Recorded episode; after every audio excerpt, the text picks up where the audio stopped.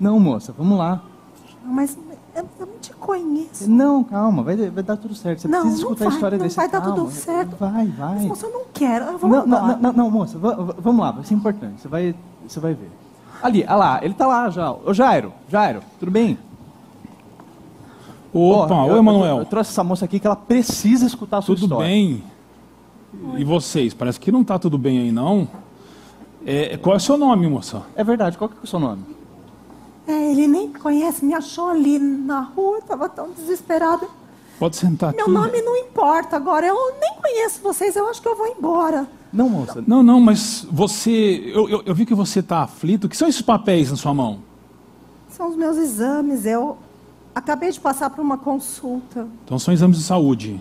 É, E essa é a razão do seu desespero? sim.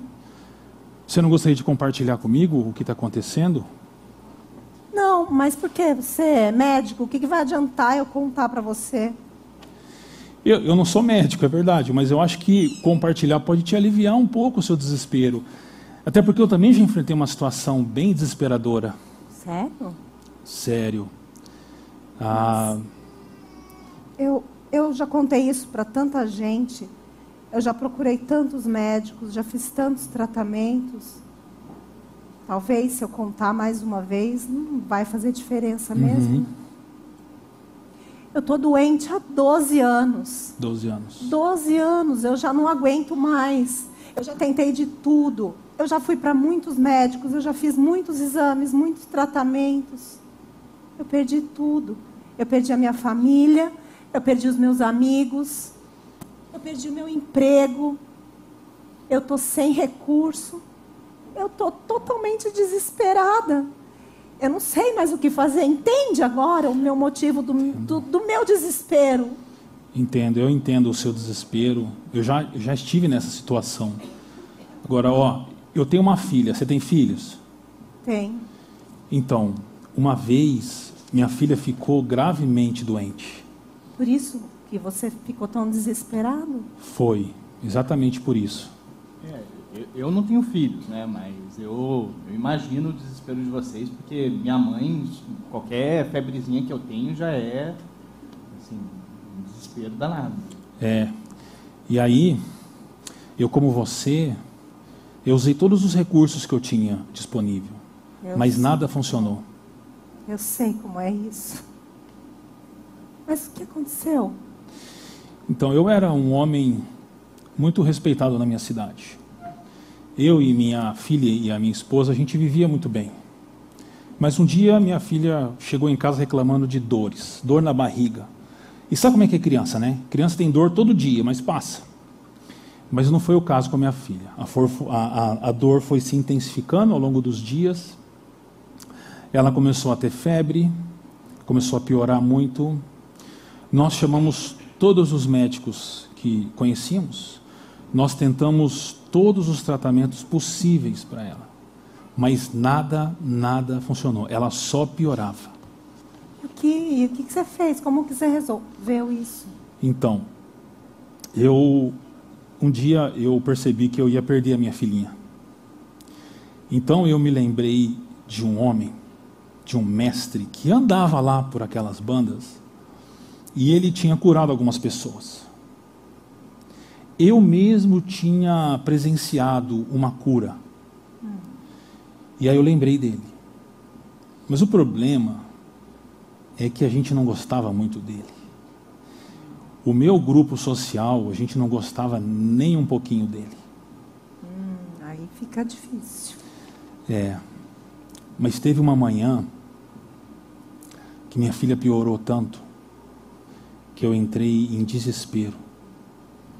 E eu fui procurar esse homem porque ele era a última esperança para salvar minha filha. E você achou? Não de imediato, porque ele tinha passado para o outro lado do lago.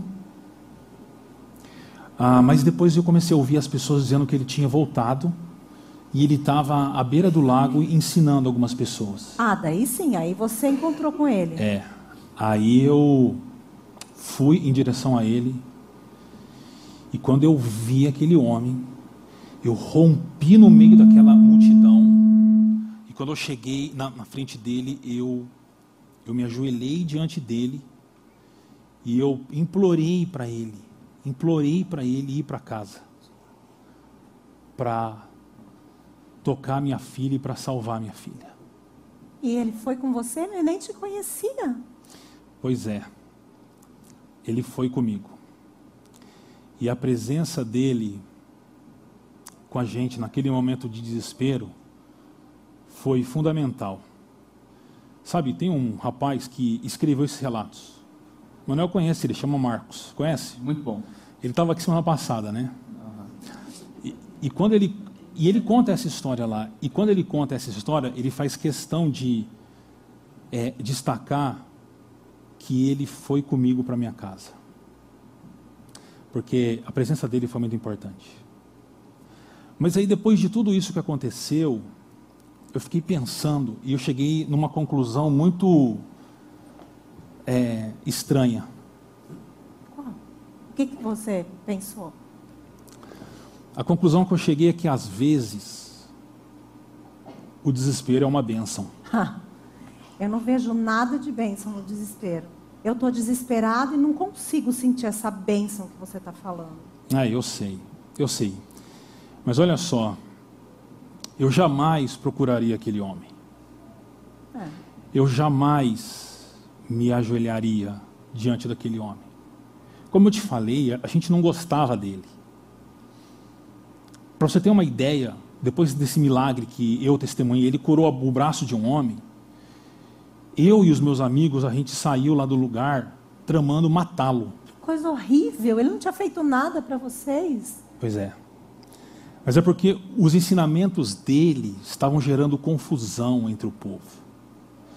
E estava deixando a gente desconfortável, sabe? E eu confesso que eu relutei muito, muito, para ir atrás dele. Mas quando o desespero bateu, eu percebi que ele era a única pessoa que poderia me ajudar com a minha filha. Mas se vocês estavam ali no meio da multidão, eu acho que deve ter sido difícil vocês conseguirem andar. Vocês tinham que ir muito rápido. E vocês chegaram a tempo na sua casa? Pois é, nessa hora, nessa hora meu desespero aumentou ainda. Porque a gente estava uns 15 minutos de casa só. Aí a gente começou a andar em direção à minha casa. Daqui a pouco esse homem para. Ele para e ele começa assim: quem me tocou? Quem me tocou? Quem me tocou? Eu, não, eu não entendi nada. Tá, tá, você falou no meio da multidão, todo mundo se acotovelando ali. Pois né? é, eu não entendi nada, nem os discípulos dele entenderam. Daqui a pouco, alguns segundos de tensão, eu vejo sair do meio da multidão uma mulher suja, pobre, e ela vem se agachando diante dele e se prostra diante dele, igual eu tinha feito. E aí ela conta o que aconteceu. Ela diz assim: Foi eu que toquei nas suas vestes, eu fui por trás, porque há 12 anos, há 12 anos eu sofro de uma doença e eu gastei tudo que eu tinha e ninguém conseguiu me curar, eu só piorava. 12 anos. Eu estou doente há 12 anos. Eu também já gastei tudo que eu tinha. Eu entendo o que ela estava sentindo. Pois é. 12 anos. E, e para piorar, de acordo com a nossa religião da época, ela era uma pessoa impura. Então ela perdeu a família, ela perdeu a convivência com as outras pessoas, ela perdeu a, o privilégio de poder cultuar Deus no, no templo, ela perdeu a dignidade, ela perdeu tudo. Mas sabe o que é engraçado? Que enquanto eu olhava aquela mulher de joelhos na frente daquele homem, eu percebi que nós, eu e ela, éramos de lugares opostos da sociedade. Mas o desespero tinha colocado a gente no mesmo lugar ajoelhados diante daquele homem. Mas ela foi curada? Pois é. Você acredita que ela foi curada? Como? Não. Ela falou que ela falou que no momento em que ela tocou nas vestes daquele homem, ela sentiu algo correndo pelo corpo dela e ela foi curada nesse exato momento. Aí aquele homem, aquele homem se abaixou, colocou as mãos nos ombros dela, olhou nos olhos dela e falou o seguinte: Filha, a tua fé te salvou. Vá em paz e fique livre do seu sofrimento. Filha? Filha. Ele chamou ela de filha? Filha. Nossa, já faz tanto tempo que ninguém se importa nem saber o meu nome. Eu sou chamada por um número, uma senha. Mas filha? Filha, ele usou a mesma palavra que eu usei quando eu fui até ele e me ajoelhei e implorei para que ele fosse até minha casa para curar minha filha. Filha. Mas espera. Como ele falou, estava todo mundo ali se esbarrando, se tocando. É, todo mundo encostava um no outro. Por que, que só ela foi curada? Então, ela ela chegou por trás dele e tocou nas vestes dele. E ela tinha certeza que se ela conseguisse fazer isso, ela ficaria curada. E eu acho que por causa dessa certeza que ela tinha, ela tocou nas vestes dele, algo passou pelo corpo dela e a curou. Você sabe que depois de alguns dias, de algumas semanas, na verdade, eu a encontrei e ela estava diferente. Estava arrumada, estava feliz. Aí eu convidei ela para ir em casa. E aí a gente teve a oportunidade de conversar. Sabe o que ela falou para mim? Ela falou o seguinte para mim. Ela falou que ela estava sofrendo há muito tempo. E como eu já tinha te falado, ela gastou muito dinheiro com médico. Todo o dinheiro que ela tinha. Ela pegou dinheiro emprestado, mas ela só piorava, só piorava. Então um dia ela ouviu falar que esse homem estava passando por lá. Da mesma forma como eu, fiquei sabendo e eu tinha visto ele curar. Então ela foi atrás dele. E é interessante que ela me disse que no momento em que ela tocou aquele homem, algo aconteceu na vida dela. Mas sabe o que, que é, é engraçado? É engraçado que, é curioso, né? Porque depois eu tive a oportunidade de, de conversar com esse homem. E depois eu tive a oportunidade de ler o que o Marcos, o tal do Marcos aí, escreveu sobre ele. E é interessante porque o que esse homem disse foi que, no exato momento em que ela foi curada, ele também teve algo é, que ele percebeu naquele exato momento. Mas não foi, só, não, não foi só isso. Quando ela sentiu algo em seu corpo, esse mestre também disse que naquele exato momento ele também sentiu algo no corpo dele, era como se fosse uma relação orgânica entre os dois, sabe? Ela sentia lá e ele sentia aqui. Mas não parou por aí.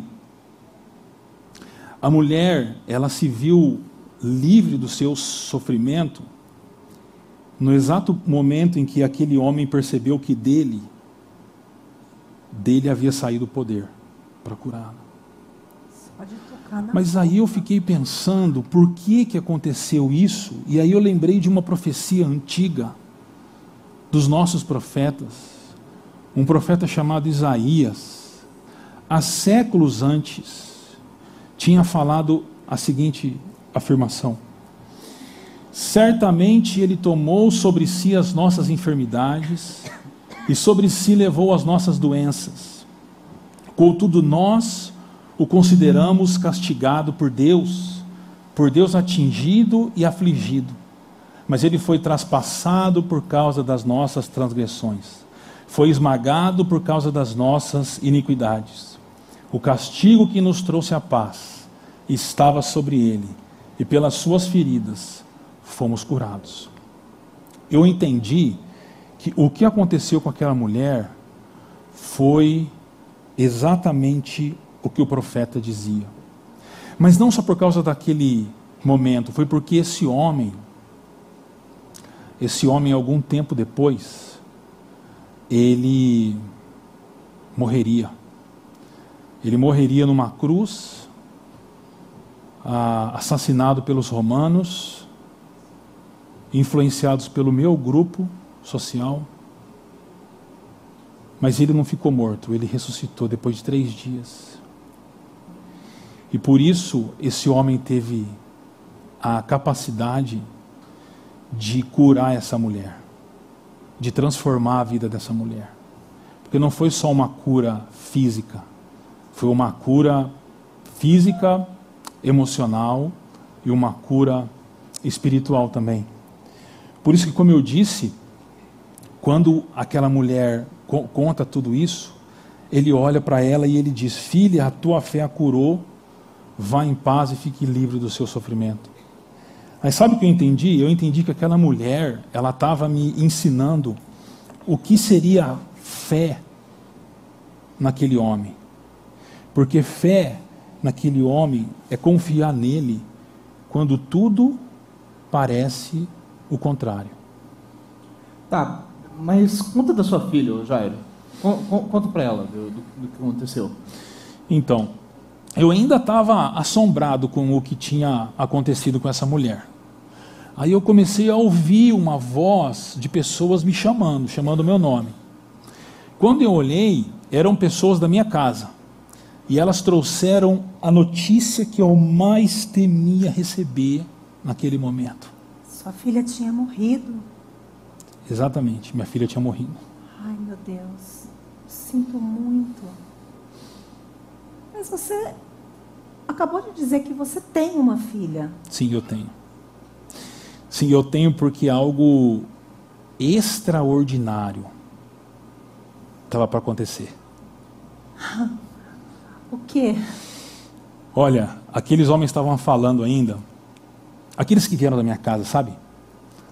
Aí, esse homem, o mestre, ele pegou no meu rosto, ele olhou nos meus olhos e ele fez a seguinte afirmação: Não tenha medo, apenas creia. Não ter medo, apenas crer. Como isso? Foi exatamente o que ele disse para mim. Mas sua filha estava morta. Eu sei. Mas olha só. Naquele momento, eu tinha duas opções. Ou eu acolhia a mensagem trazida por aqueles homens da minha casa, e eu me afundava em desespero. Ou eu me agarrava nas palavras daquele mestre e lutava por esperança. Mas Tá.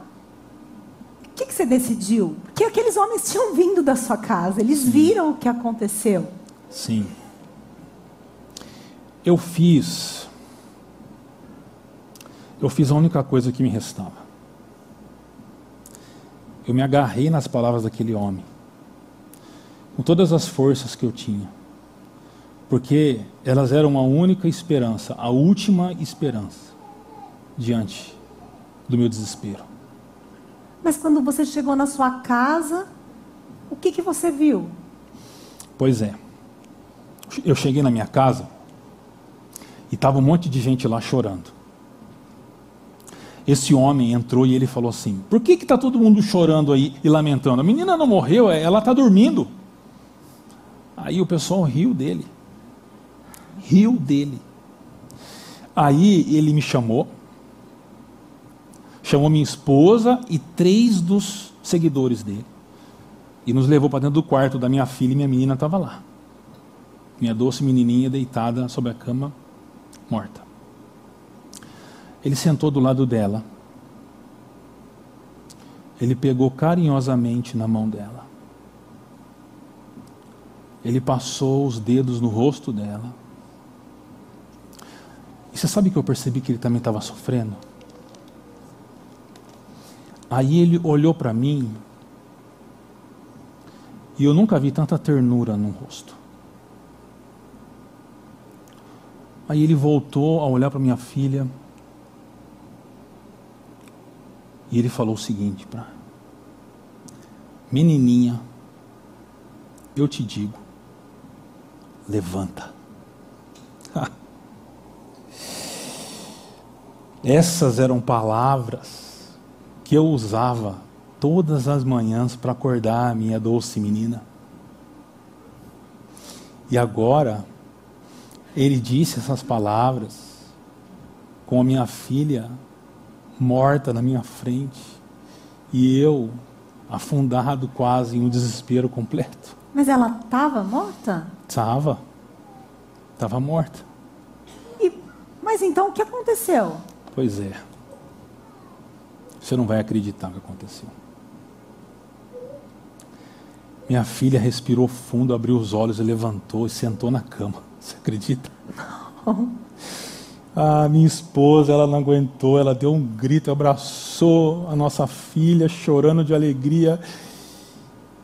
E eu fiquei olhando para aquele homem que percebeu que eu estava olhando para ele, e ele virou para mim, e eu, eu jamais vi um sorriso tão doce, tão doce, quanto aquele e aí eu também abracei minha esposa com minha filha e, e nós saímos andando do quarto e, e ninguém e ninguém entendia o que estava acontecendo. E minha filha tinha 12 anos, então ela já era adolescente, ela foi comer, né? Porque eles comem o tempo todo.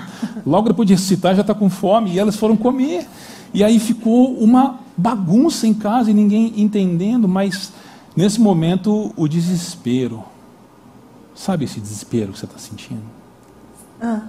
Ele foi arrancado do meu coração, de uma vez por todas. Mas eu não sei se eu consigo. Eu tô tão sem esperança, eu tô com as minhas mãos vazias, eu eu tô me sentindo como você estava se sentindo antes, como aquela mulher que estava doente há tanto tempo. Eu não sei se eu consigo não ter medo, só crer? Será que eu sou capaz de encontrar essa fé e retomar essa esperança? Você é assim. Deixa eu te mostrar alguns é, contrastes que o tal do Marcos, sabe o Marcos? Então, ele colocou. Ele fala sobre as palavras de Jesus, ele fala sobre o poder desse homem e ele fala sobre é, a presença desse homem. E quando ele fala sobre as palavras desse homem, naquele momento, eu decidi crer, enquanto pessoas riram da palavra dele. Com relação ao poder daquele homem, a mulher, ela decidiu crer. Enquanto os discípulos, os discípulos dele eram meio difíceis sabe? Eles ficaram, quem que tocou, quem tocou, quem tocou, quem tocou, e tinha sido ela. Agora, o mais espetacular é que esse homem, ele está aqui hoje. Aqui nesse lugar? Aqui nesse lugar. Mas eu e aquela mulher, diante da presença dele, nós decidimos nos ajoelhar diante dele. Como ele chama? A pergunta é o que você vai fazer diante dele. O nome dele, o nome desse mestre, que não é só um mestre, o nome dele é Jesus.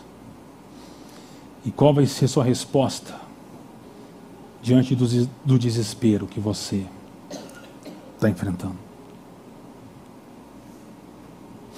Deixa eu conversar um pouquinho com vocês rapidamente sobre desespero, porque a gente não sabe se ela vai ser curada ou não. E às vezes a cura não chega e a morte se instala. Às vezes o casamento acaba e a empresa quebra. Às vezes quem ganha a eleição é o outro candidato e não o que você está esperando. E às vezes, nessas situações, nós somos tomados pelo desespero. E quando a cura não chega? E quando a morte não é revertida?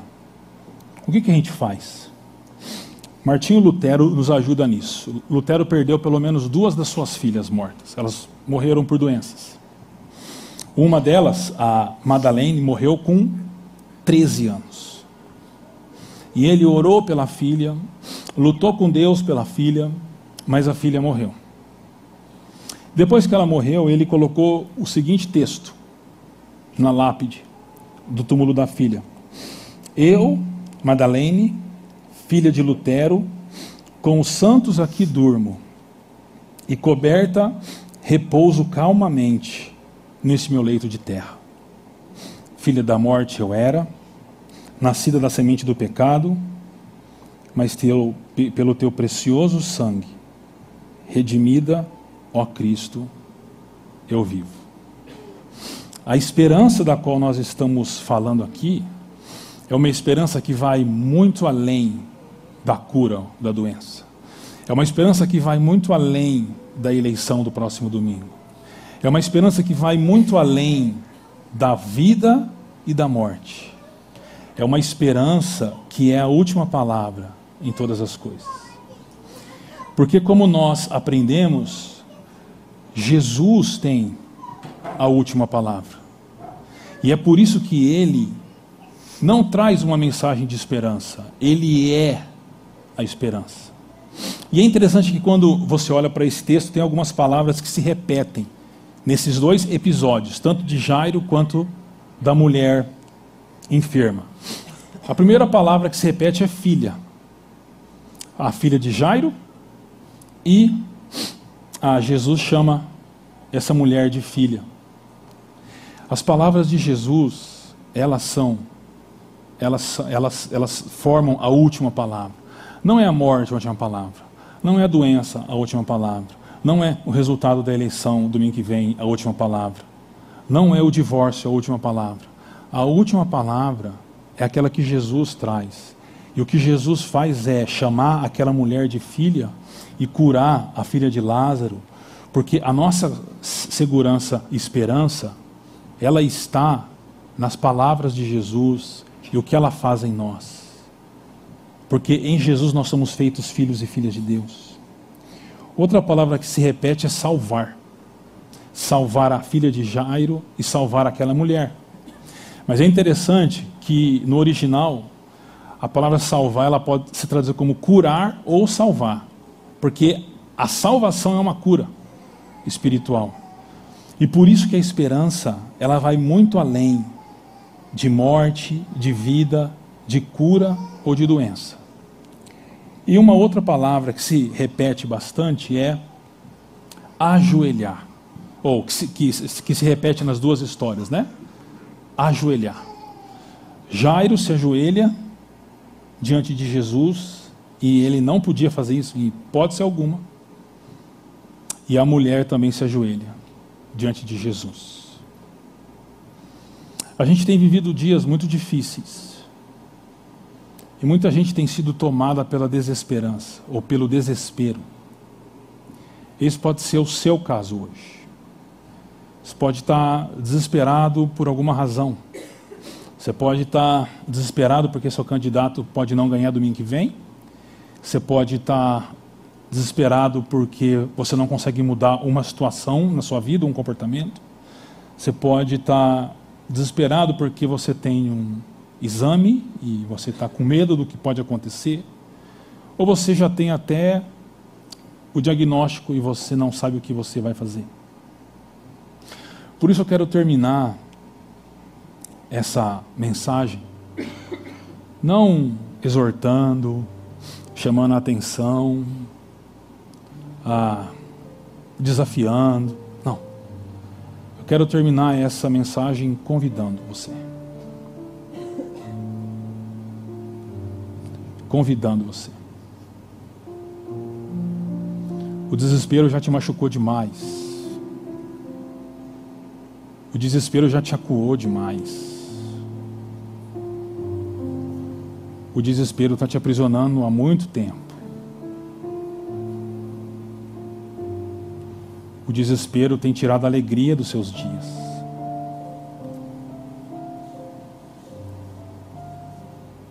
O desespero está doendo, né?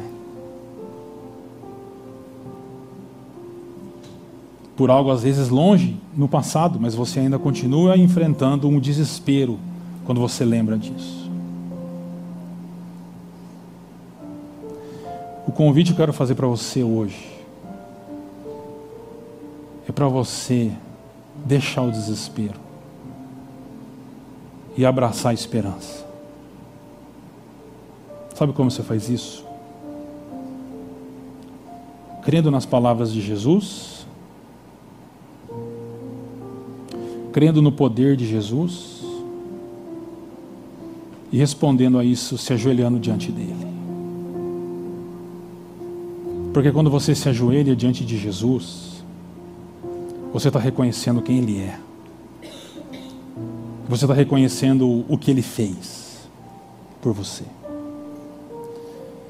E talvez hoje seja o dia em que você vai se ver livre do desespero. Então, esse é o convite que eu faço. Abandone o desespero, se prostre, se prostre diante de Jesus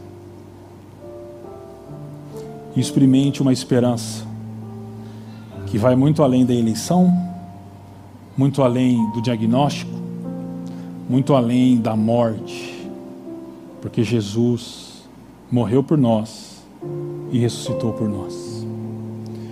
Se eu termino citando um comentarista chamado Garland, que ele diz o seguinte: a fé é impelida pelo desespero de que Jesus é suficiente para suprir qualquer necessidade que se tenha. Olha a profundidade da afirmação. A fé, ela é impelida pelo desespero, ela é movida pelo desespero de que Jesus é suficiente para suprir qualquer necessidade que se tenha. Quebrando um pouco o protocolo, essas duas últimas semanas de preparação dessa mensagem, elas têm sido bem difíceis. Eu acho que tem uma razão para isso. Minha esposa que o diga. Quanta luta para tentar entender um texto que para mim sempre foi fácil trazer para vocês. Mas eu acho que tem razões por trás disso. E eu gosto muito de ler, todo mundo sabe disso, né?